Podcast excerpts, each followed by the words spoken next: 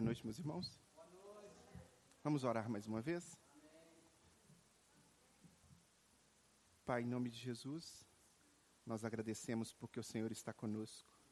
Agradecemos porque a tua presença, ela é suficiente para nós. Agradecemos porque podemos sentir o Senhor conosco. Aleluias. E agora, neste momento em que vamos ler a tua palavra, refletir sobre ela, que o teu Espírito Santo trabalhe em nossos corações, trabalhe em nossas mentes, para que a palavra em nós, implantada pelo Senhor, possa gerar mudança, transformação e fruto em abundância para a tua honra e tua glória sempre. Em nome de Jesus. Amém e amém. Meus queridos irmãos, para você que aqui está, e para você que está nos acompanhando pela internet, é sempre um privilégio e uma honra podermos nos ajuntar para adorar o Senhor. Né? A igreja, ela se a, reúne, ela está congregando, né? ela está uh, se ajuntando há mais de dois mil anos. E a igreja vai cumprindo o seu papel, a igreja vai uh, vivendo a, a a exemplo e ensino, a, aos exemplos e os ensinos deixados pelo Mestre Jesus, pelos apóstolos, pelos primeiros cristãos. E nós vamos reproduzindo esses ensinamentos. Né? Hoje nós vamos refletir, meus irmãos, como Igreja do Senhor, sobre o tema chamado Andando pelo Vale da Sombra da Morte. Né? Hoje pela manhã, nós estávamos. É, reunidos como igreja, não presencialmente, porque reduzimos as nossas reuniões presenciais devido à pandemia, né? Retomamos as nossas reuniões, mas não todas, né? Esta de domingo à noite nós retomamos. Mas a escola bíblica dominical nós continuamos fazendo ela virtual, né? Ela pelo Zoom. E hoje pela manhã, é, Karina ministrou sobre nossas vidas a, a, aula sobre os Salmos, né? E agora à noite nós vamos falar sobre o Salmo 23, que é um salmo que nós uh, conhecemos de cor e salteado, ouvimos milhares de mensagens a respeito dele, e gostaríamos de mais uma vez, debaixo da condução do Espírito Santo, falar sobre o Salmo 23. O Salmo 23 é um salmo de quê, meus irmãos? Baseado no estudo que tivemos hoje pela manhã. É um salmo de quê? De quê? Dentro daquelas classificações. Vou pedir ajuda às universitárias. Vou pedir ajuda à professora, então, já que os alunos não estão sabendo. É um salmo de quê, Karina? De confiança. Então, quero encorajar os irmãos a mais uma vez voltarem lá na aula de hoje e tornarem a estudar porque nós temos várias classificações dos salmos e os salmos eles nos trazem profundos ensinamentos, profundos ensinamentos. E se nós conseguimos bater o olho em um salmo e já conseguir classificá-lo, quer dizer que nós estamos aprofundando no estudo uh, do, do, estudo do salmo. Salmo 23 diz assim: O Senhor é o meu pastor e nada me faltará. Deitar, ele me faz repousar, ou deitar me faz, em algumas versões, né? Ele me faz repousar em pastos verdejantes Leva-me ou guia-me mansamente ou junto das águas de descanso. Refrigera minha alma. Guia-me pelas veredas da justiça por amor ao seu nome. Ainda que eu ande pelo vale da sombra da morte, não temerei mal algum ou mal nenhum, porque tu estás comigo. A tua vara, o teu bordão e o teu cajado me consolam. Né? Vamos só até aqui. Vamos refletir só até o versículo 4, ele continua, você pode ler em casa depois com mais calma, mas ele, uh, eu gostaria de encerrar aqui para a gente refletir sobre esse ponto. O que seria, primeira coisa que a gente tem que entender a respeito do vale da sombra da morte, né, é que Deus não criou ninguém para morrer. Esse não foi o plano de Deus. Deus não fez assim, ó, deixa eu criar Adão, deixa eu criar Eva, e eles vão morrer. Deus originalmente nos criou para vivermos eternamente na presença dEle. Ele criou um lugar perfeito, né? o jardim do Éden. É, e ali o homem tinha liberdade de poder dominar sobre os peixes do mar, sobre as aves do céu. O homem podia é, conviver harmonicamente com a presença do próprio Deus, sem estar separado de Deus. Então ele tinha Deus face a face com ele, ele conversava tete a tete com Deus. E Deus permitiu a este homem viver em liberdade. A gente chama isso de livre-arbítrio, né? E este livre-arbítrio, claro que toda responsabilidade ou toda autoridade traz consigo também a responsabilidade, né? Grandes poderes trazem grandes responsabilidades, já dizia o tio Ben lá do Peter Parker, né, do Homem-Aranha.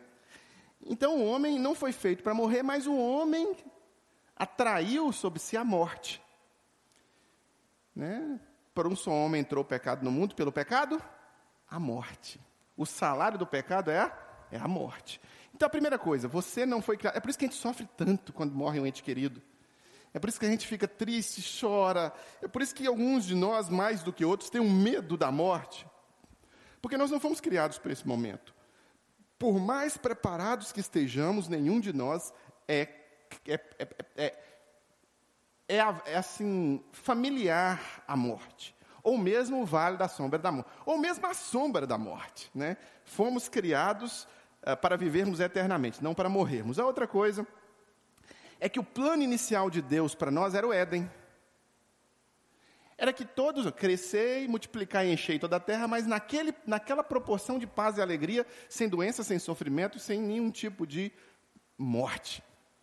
Então Deus fez esse plano inicial. O céu, o céu, é, é uma espécie de Éden, vamos pensar assim, né? onde não há choro, não há ranger de dente, onde não há sofrimento, mas que foi necessário devido à falta de compromisso com o homem para com Deus. Porque se o homem tivesse vivido de acordo com o que Deus havia ordenado, estaríamos vivendo no céu hoje, na perfeição, na incorruptibilidade. Então, o plano inicial de Deus era esse. E uma outra coisa, o homem é o único responsável pela sua desgraça. Se existe morte é por culpa do homem, não por causa que Deus queria que existisse. Porque Deus não nos criou para isso e nem planejou isso. Né? A ideia é que o homem vivesse por uma eternidade inteira na presença de Deus sem necessitar passar por essa é, separação, por essa morte. Né? Mas o homem pecou e o pecado gerou a morte, e aí a morte nos cerca nos circunda. Né? É, em pandemia, por exemplo, quando veio essa pandemia, muitos de nós, seres humanos, se desesperaram. Desesperaram. Uma pessoa me mandou uma foto de uma amiga dela. A amiga dela foi, precisou sair de casa. Ela colocou uma roupa, um óculos de, de, de, daqueles óculos grandões de quando você vai esquiar, um capuz assim, uma máscara daquela máscara, toda encapuzada, todo como se fosse um astronauta. Eu falei, meu Deus, que desequilíbrio. E a pessoa parece que estava indo comprar pão, ir na rua, fazer alguma coisa. Então, muitos de nós ficaram desesperados, porque a Rede Globo de televisão e suas, e suas satélites começaram a fazer dinheiro com a pandemia, os políticos começaram a fazer dinheiro com a pandemia, e aí todo mundo começou morte, morte. E aí começou a morrer gente mesmo, né? Inflacionado ou não, alguns morreram. Por exemplo, na nossa igreja, nós conhecemos duas pessoas que faleceram. Não da nossa igreja diretamente, mas as tias da Lu, por causa dessa doença. O José, quase, né, o José foi entubado, traqueostomia, teve que fazer hemodiálise, mas graças ao bom Deus está retornando para a nossa presença novamente. Já saiu da UTI, já estive essa semana conversando com ele pelo vídeo, né? É, não dá para fazer visita, mas pelo vídeo.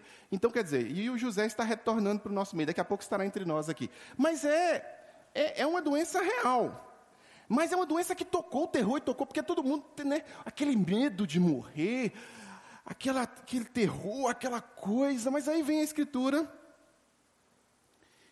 E o salmista, um salmo de Davi, né, vem falar no versículo 4 Ainda que eu ande pelo vale da sombra da morte, não temerei mal algum, mal nenhum, porque tu estás comigo. Então o salmista nos ensina que, ainda que a gente passe pelo vale da sombra da morte. A gente pode não ter medo, a gente pode não ter pavor, a gente pode não ter pânico, a gente pode não ter. Porque Deus estaria conosco. Então, primeiro, o que, que é vale da sombra da morte? Vamos pensar num, num vale. Eu não consigo imaginar diferente uh, da, daquele filme Senhor dos Anéis. Né? Quando você vai no Senhor dos Anéis e você pega uma cena deles entrando num, num, num despenhadeiro com duas grandes colunas, duas grandes montanhas, e ali tem um, um estreitozinho e é tudo sombrio e tudo difícil, e tem aquela, aquela, aquele cheiro de morte no ar, e tem aquela sensação de morte, porque tem uns monstros chamados orcs que estão perseguindo eles. Então eles estão ali no vale da sombra da morte. Assim como nós vivemos este ano de 2020, atemorizados e aterrorizados com essa pandemia no vale da sombra da morte. Nós passamos pelo vale da sombra da morte, meus irmãos, desde que nós nascemos. Quando você nasce hoje, por causa do pecado original, você já nasce passando pelo vale da sombra da morte. A questão é se ele é mais intenso ou se ele é menos intenso, mas ele é presente, porque a qualquer momento, alguém da sua família, alguém que você ama ou você mesmo podem morrer. A qualquer momento. Nós não dominamos isso. Né? O vizinho da Quinha, vizinho, quase vizinho nosso, mas mais vizinho da Quinha, um belo dia estava em casa, 18, 19 anos, tomando seu café. Deu um estralo dentro da cabeça dele e ele caiu morto. Um menino cheio de vida, cheio de energia, na adolescência ainda, mas teve um AVC, um aneurisma, uma coisa, e caiu morto. Então, nós não dominamos isso, meus irmãos. Nós não temos domínio. Então, desde que nós nascemos, nós vamos continuamente estar à sombra da morte. Nós vamos estar andando no vale da sombra da morte. A grande questão é: como um cristão, como um seguidor de Jesus, como alguém que tem a sua fundamentação de prática diária na Bíblia, vai viver? A sombra da morte ela vai existir. O vale da sombra da morte, ele vai existir que, com mais intensidade ou com menos intensidade. Mas como andar, viver e passar por o vale da sombra da morte? O salmista, no, no versículo 4, diz que, ainda que eu ande pelo vale da sombra da morte, não temerei mal algum, porque o vale da sombra da morte, ele faz com que venha no nosso coração, na nossa mente, coisas que não são boas. O medo, o pavor, o pânico, o descontrole emocional. Tanto que você, se você passa por um, um, velório, por exemplo, ou então um momento de enterro, eu tive essa semana passada passando por um momento de enterro de um pai, de uma pessoa que está muito conectada à nossa igreja, irmão Giovano, é, Jordano, perdão, eu vi o, Vaninha ali, pensei no outro, confundi os nomes, Jordano.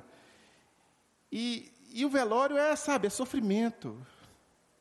Por que, que é sofrimento? Porque, que, porque não é bom, a gente não é preparado para isso. A gente não, a gente não foi criado para morrer e, os, e nem para perder os nossos entes queridos. Então, vai acontecer de nós estarmos andando pelo vale da sombra da morte e o pânico, o pavor, o terror, ou mesmo o susto, né? Meu Deus, tem uma pandemia, e agora? Ou mesmo o susto tocar o nosso coração de alguma forma. Mas aí o salmista vem dizer e testemunhar para nós, é um testemunho de Davi. Olha, ele diz: Não temerei mal algum. Ainda que eu esteja passando pelo vale da sombra da morte, eu não vou ter medo. Ou seja, não vou me entregar ao medo, Senhor.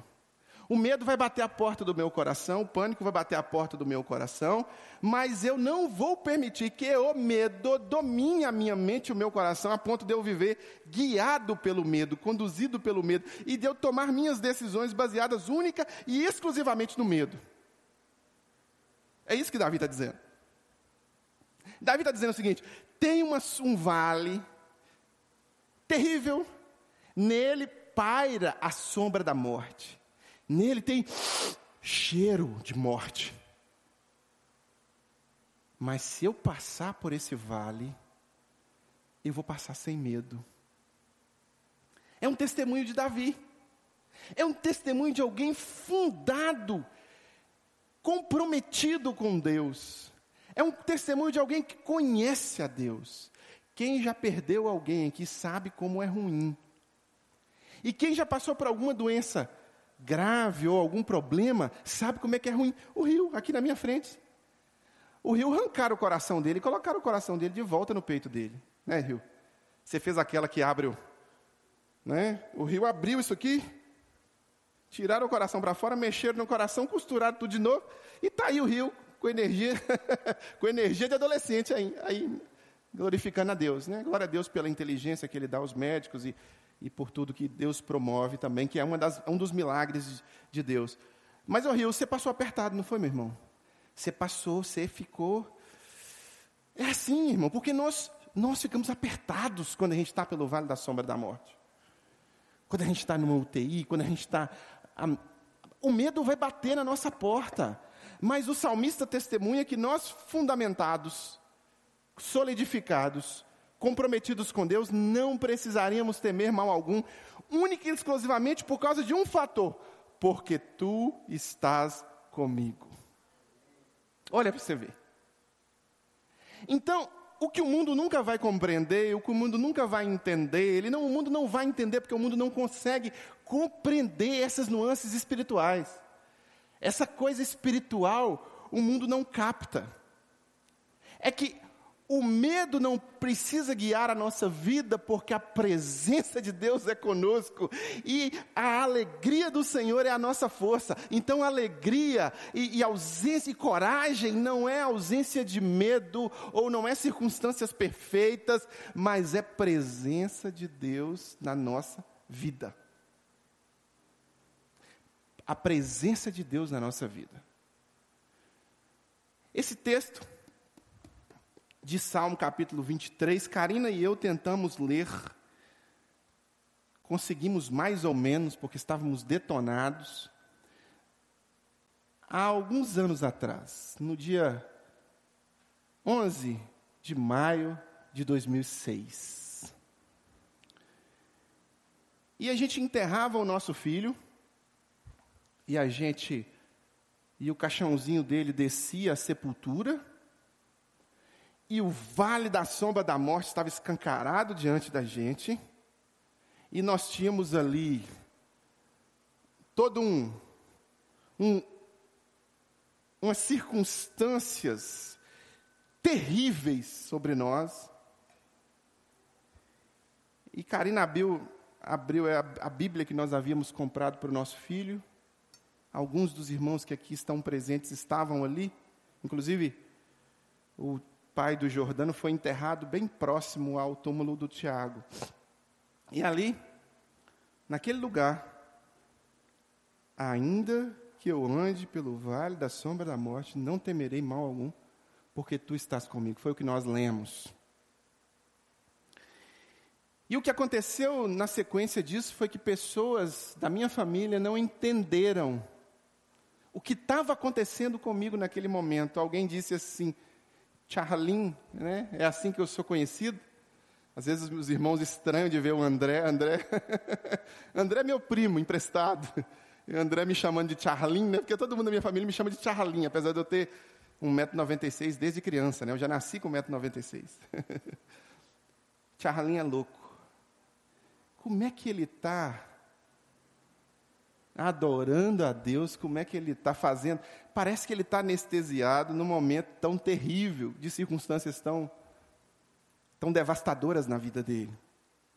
O que a pessoa que disse isso não entendia era que ainda que eu andar, estivesse andando pelo vale da sombra da morte, Deus estava comigo.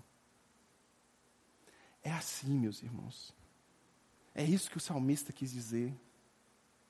Que ainda que nós percamos entes queridos, ou ainda que nós mesmos venhamos a estar no vale da sombra da morte, Deus estaria conosco. E, e, o medo não precisaria nos dominar, porque Deus estando conosco, o medo sucumbiria diante da presença dele. Então, essa que é a questão. A presença de Deus é suficiente para afugentar todo medo. Ou então, ou então, eu vou estar com pouca presença de Deus na minha vida, porque eu vou estar dando pouca liberdade para Deus agir na minha vida. Ao invés disso, o que conduz a minha vida é a circunstância e o medo. É inversamente proporcional, meus irmãos. Quanto mais medo, mais terror, mais desespero, menos presença de Deus, menos obediência a Deus, menos confiança em Deus, menos intrepidez e revestimento do Espírito Santo. Quanto mais presença de Deus, quanto mais compromisso com Deus, quanto mais entrega a Deus, menos o medo vai nos guiar. Ainda que eu ande pelo vale da sombra da morte, não temerei mal algum, porque tu estás comigo. A confiança em Deus. Davi não só teorizou sobre isso, ele viveu isso. Quando ele esteve diante de Golias, ele olhou para Golias e viu que Golias era o vale da sombra da morte. Meus irmãos, Davi jamais, nunca, em tempo algum, conseguiria vencer Golias. No soco, não. Na espada também não. Porque eu acredito, né? Porque como é que Davi matou Golias, meus irmãos? Os irmãos se lembram? Como é que foi? Afunda. Só isso? Teve mais nada não? Ah, Davi matou Golias com espada. Mas Davi derrubou Golias com a funda. Então ele pegou uma pedrinha, tá, Golias caiu, pum, ele pegou a espada, levantou aquela espada que eu acho que ele nem conseguiria levantar sozinho né, e deixou a espada cair na cabeça de Golias e cortou a cabeça de Golias. Né? Mas quando Davi olha para Golias antes, olha só, antes, quando ele ora antes de fazer isso, ele diz assim: quem é esse nanico? Quem é esse baixinho? Quem é esse fracote, essa pulga para zombar do Deus Todo-Poderoso. Ele diz assim: quem é esse incircunciso de coração para zombar dos exércitos do Deus vivo? Davi olha para o tamanho de Deus e para o que ele conhecia de Deus, e ele olha para minúsculo que era o gigante e compara os dois. Davi não faz assim uma comparação entre ele e o gigante. Ele faz uma comparação entre Deus e o gigante.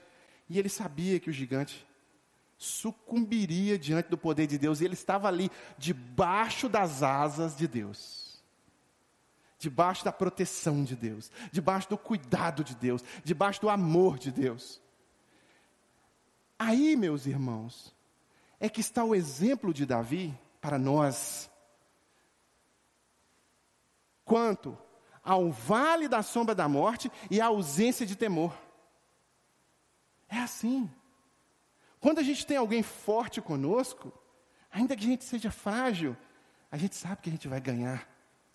É por isso que ele fala que ele não temeria mal algum, porque Deus estaria com ele. A morte e o inferno não prevalecerão, o medo não prevalecerão, porque Deus estaria com ele. Agora o problema é, você está com Deus a ponto de acreditar em Deus e de viver Deus da forma como Davi testemunha aqui? Porque olha só, se você voltar no versículo 1, a primeira coisa que Davi vai dizer é: O Senhor é o meu pastor. Então, ele é o seu pastor. O que, que um pastor faz? Ele cuida da ovelha. Ele lidera a ovelha ali. Tem um redil, ele está cuidando da ovelha. Então a ovelha vai comer uma op, não come gramínea não, porque você vai morrer. Vem cá, come esse aqui, que esse aqui é melhor. Cuidado com o lobo. É isso que o pastor faz. Por isso que ele tem aquele cajado na mão. Para dá aquela pastoreadazinha ali, e quando vê o lobo, ele pum, na cabeça do lobo. Né? Dia desse eu disse isso para um lobo que estava cercando o redil aqui. Ele disse assim comigo: Ah, tem umas menininhas bonitas lá na sua igreja. Eu falei: Não é para o seu bico. E não é para o seu bico, não. Ah, mas é, você não pode ser assim. Não, não, não. Converta-se a Jesus se torne ovelha. Ovelha com ovelha dá certo. Agora, lobo com ovelha, eu já sei o final disso. ele riu, né? Eu tenho muita liberdade com ele. Ele riu, É, você está. Falei, não. Converta-se a Jesus. Você não vai estragar a vida de ovelha nenhuma. Aí você se torna uma ovelha. Aí sim, aí dá, aí dá liga. Aí dá liga. Né? É isso que um pastor faz. Cuida. Então, Deus cuida da sua vida mesmo. Você entrega a sua vida nas mãos dele. Ele é o seu pastor, ele está cuidando, ele está direcionando, ele está fazendo isso que Davi, porque o exemplo que Davi usa aqui é o melhor possível, né? O exemplo que ele usa aqui, o Senhor é o meu pastor, nada me faltará, porque o pastor provê o alimento para a ovelha. Ele provê, está ali, ó, ele apacenta as ovelhas, levando as ovelhas para um, um, um lugar de alimento saudável. E aí, ele me faz repousar em pastos verdejantes. Deitar-me fazem verdes pastos. Então, o pasto que o pastor apresenta é um pasto que não tem é, é, veneno misturado, que não tem morte na panela. É um pasto é, de bom de se alimentar. Então, Deus conduz, está conduzindo a sua vida para lugares, inclusive dentro da sua mente, dentro da sua alma, que são pastos verdejantes, que são, ah, sabe, águas tranquilas. Leva-me para junto das águas de tranquilas, das águas de descanso. Ou guia-me para as águas de descanso, refrigera minha alma, guia-me pelas veredas da justiça por amor ao seu nome. Todas essas coisas vêm antes, né? Olha para você ver. Então, essa comunhão de Davi com Deus proporcionava essa fé de entender, de compreender que Deus o protegeria do vale da sombra da morte. E que Deus com ele era o suficiente para vencer qualquer desafio. Porque ele sabia, você vai para o versículo 1, você vai ver aqui provisão de Deus. Nada vai faltar. Ele é o meu pastor. Você vai para o versículo 2, você vai ver paz. Ele me faz repousar em pastos verdejantes, guia-me às águas tranquilas, águas de descanso. Você vai para o versículo 3, você encontra refrigério, você encontra condução, mas tudo isso em submissão. Porque o Senhor é o pastor. O Senhor é o provedor, o Senhor é aquele que traz paz, o Senhor é aquele que traz refrigério, o Senhor é aquele. Não são as mãos de Davi, não é a inteligência de Davi, não é o dinheiro de Davi, não é as amizades que Davi fez, é a presença de Deus na vida de Davi. É por isso que ele diz: ainda que eu ande pelo vale da sombra da morte, não temerei mal algum, porque tu estás comigo. Tua vara e o teu cajado me protegem ou me consolam. Né? Me consolam. Mediante a necessidade de consolo, é o Senhor que me consola. Mediante a necessidade de coragem, é o Senhor que me encoraja. Mediante a necessidade de intrepidez, é o Senhor que me faz intrépido. Não depende de quem quer ou de quem corre, não depende de mim, mas depende do Senhor. Ter uma comunhão dessas com Deus é condição sine qua non para ser cristão. Sem, sem você ter uma comunhão com Deus através de Jesus, a ponto de você experimentar essa proteção de Deus, esse consolo de Deus e, esse, e essa união com Deus, você não é um cristão, você é um bom religioso. Você é um bom batista, um bom presbiteriano, um bom católico. Mas se o Senhor não é o seu pastor, se você não vive guiado pelo pastoreio de Deus, se Jesus não é aquele que conduz a sua vida, se você ainda não vive nessa intensidade de entender que Deus é que cuida das coisas e que Deus é que está protegendo e que pode passar coronavírus, pode passar morte de familiares, pode passar a sua própria morte, Deus estará com você do mesmo jeito e não carece de você sucumbir ao medo ao pavor, ao temor. Porque qual que é a lógica do cristianismo? Que esta vida é um preparo para a eternidade. Que vivemos aqui um pouco do que viveremos eternamente. Né? Então vamos imaginar que é como se fosse apenas um dia de aula. Um dia de aula, um dia. Você tem um dia de aula em toda a sua vida. É só aquele dia, essa vida aqui. O resto é tudo na eternidade. Essa é a perspectiva cristã. Então o cristão ele não vive cercado só do que acontece agora. Ele vive cercado do que acontece agora, mas com a presença de Deus o ajudando a ter uma vida abundante, pensando e mirando na eternidade. Porque Deus prometeu que estaria preparando-nos lugar, e quando eu digo Deus, na pessoa de Jesus, preparando-nos lugar, onde nem olhos viram, nem ouvidos ouviram, nem jamais penetrou em coração humano, e que a promessa dele é que retornaria para nos levar. Ou então, se porventura deixássemos essa, este plano, deixássemos essa terra, nós iríamos morar com ele lá, mediante o nosso compromisso de arrependimento e fé em Jesus. Arrependimento de pecados e fé em Jesus. Então, se Deus nos prometeu estar conosco na eternidade, nos dar um lugar perfeito, e se Ele prometeu estar conosco aqui nesta terra até a consumação dos séculos, a pergunta é: por que cristãos têm que viver guiados pelo medo, ainda que passem pelo vale da sombra da morte? Por que cristãos têm que viver guiados pelas circunstâncias de terror que o cercam, ou pelas influências das pessoas que o cercam e que são tão sem fé e tão sem Deus que transpiram isso, transpiram o desespero, transpiram o terror. Né? Marco testemunhou certa vez que ele estava num velório, ele mencionou isso aqui numa pregação que ele fez, que ele estava num velório de uma pessoa e foi e do lado tinha um outro velório. E ali no velório daquela pessoa eh, que ele não estava, que ele foi lá olhar, era só desespero.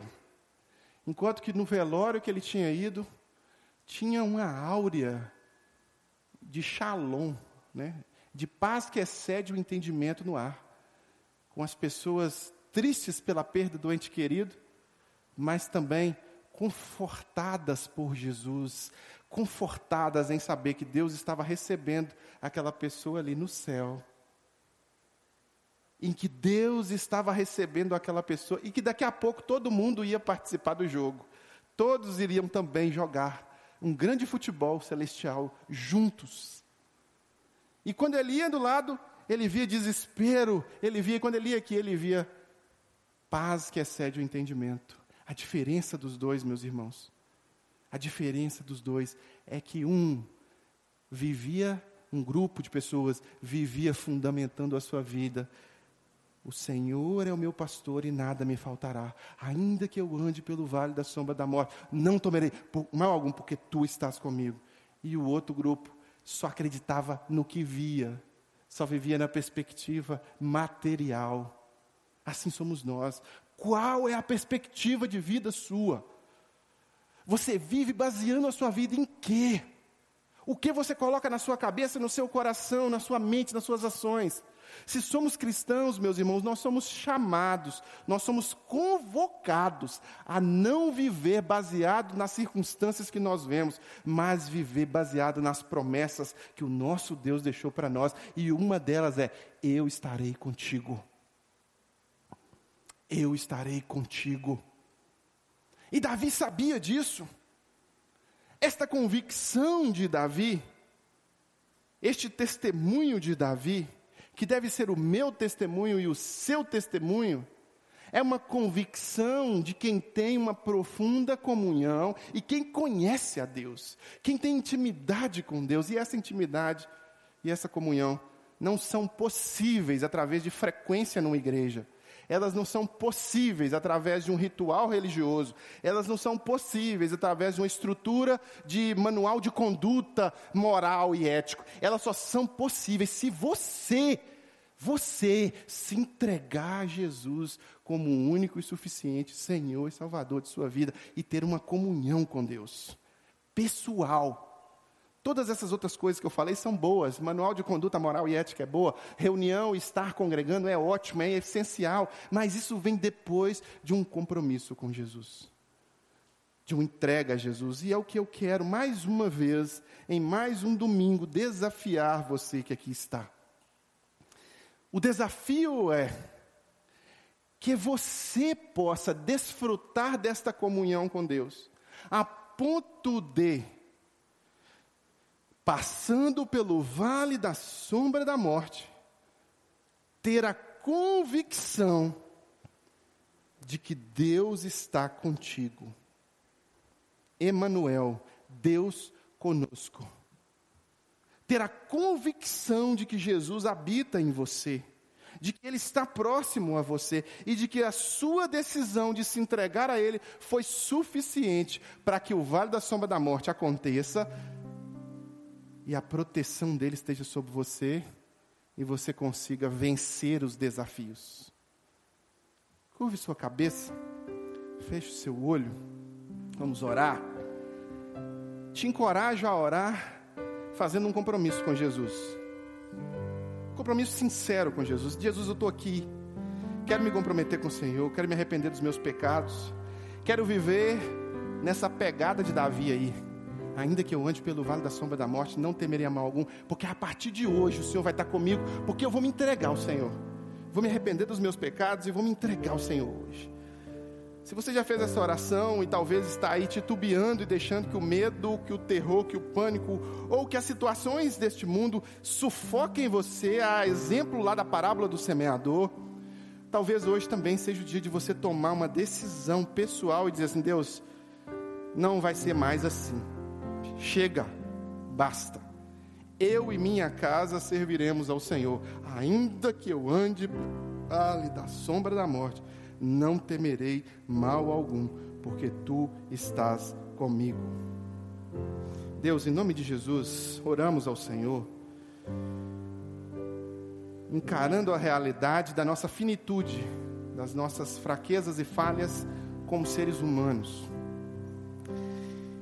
declarando também que temos plena convicção e consciência de que, estando vivos, estaremos à mercê do vale da sombra da morte.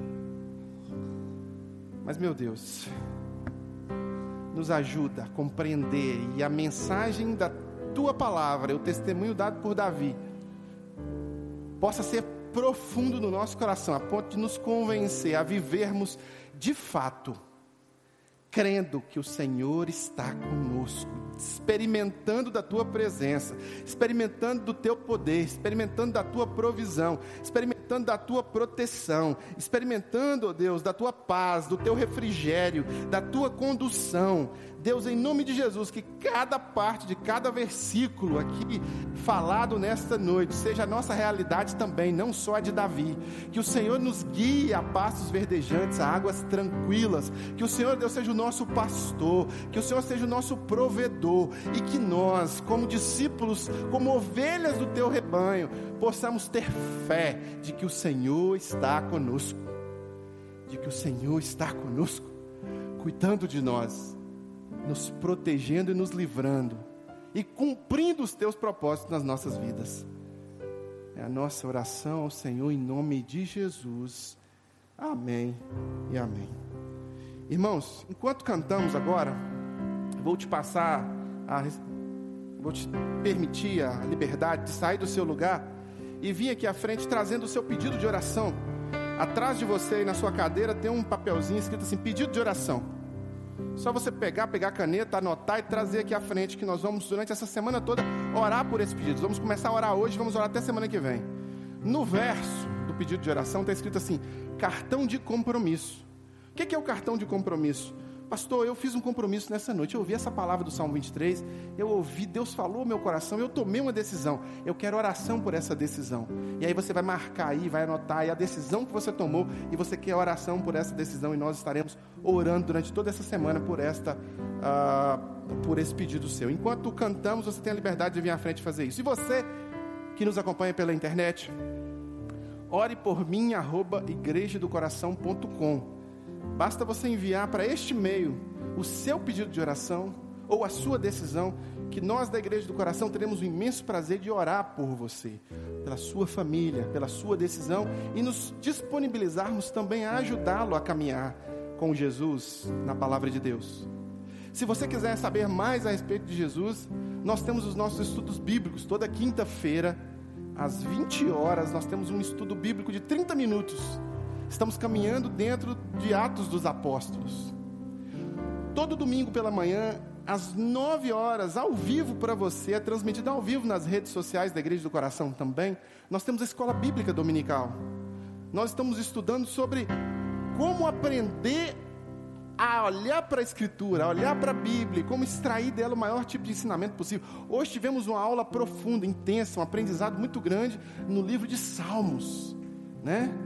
E você pode acessar lá o arroba Igreja do Coração, quer seja Facebook, YouTube, e também e desfrutar desse ensinamento lá.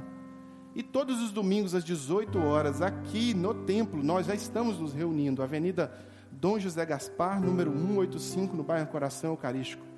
Você é muito bem-vindo às 18 horas. O, a, a, nossa transmissão é a partir da mensagem, chamamos de Refletir Online.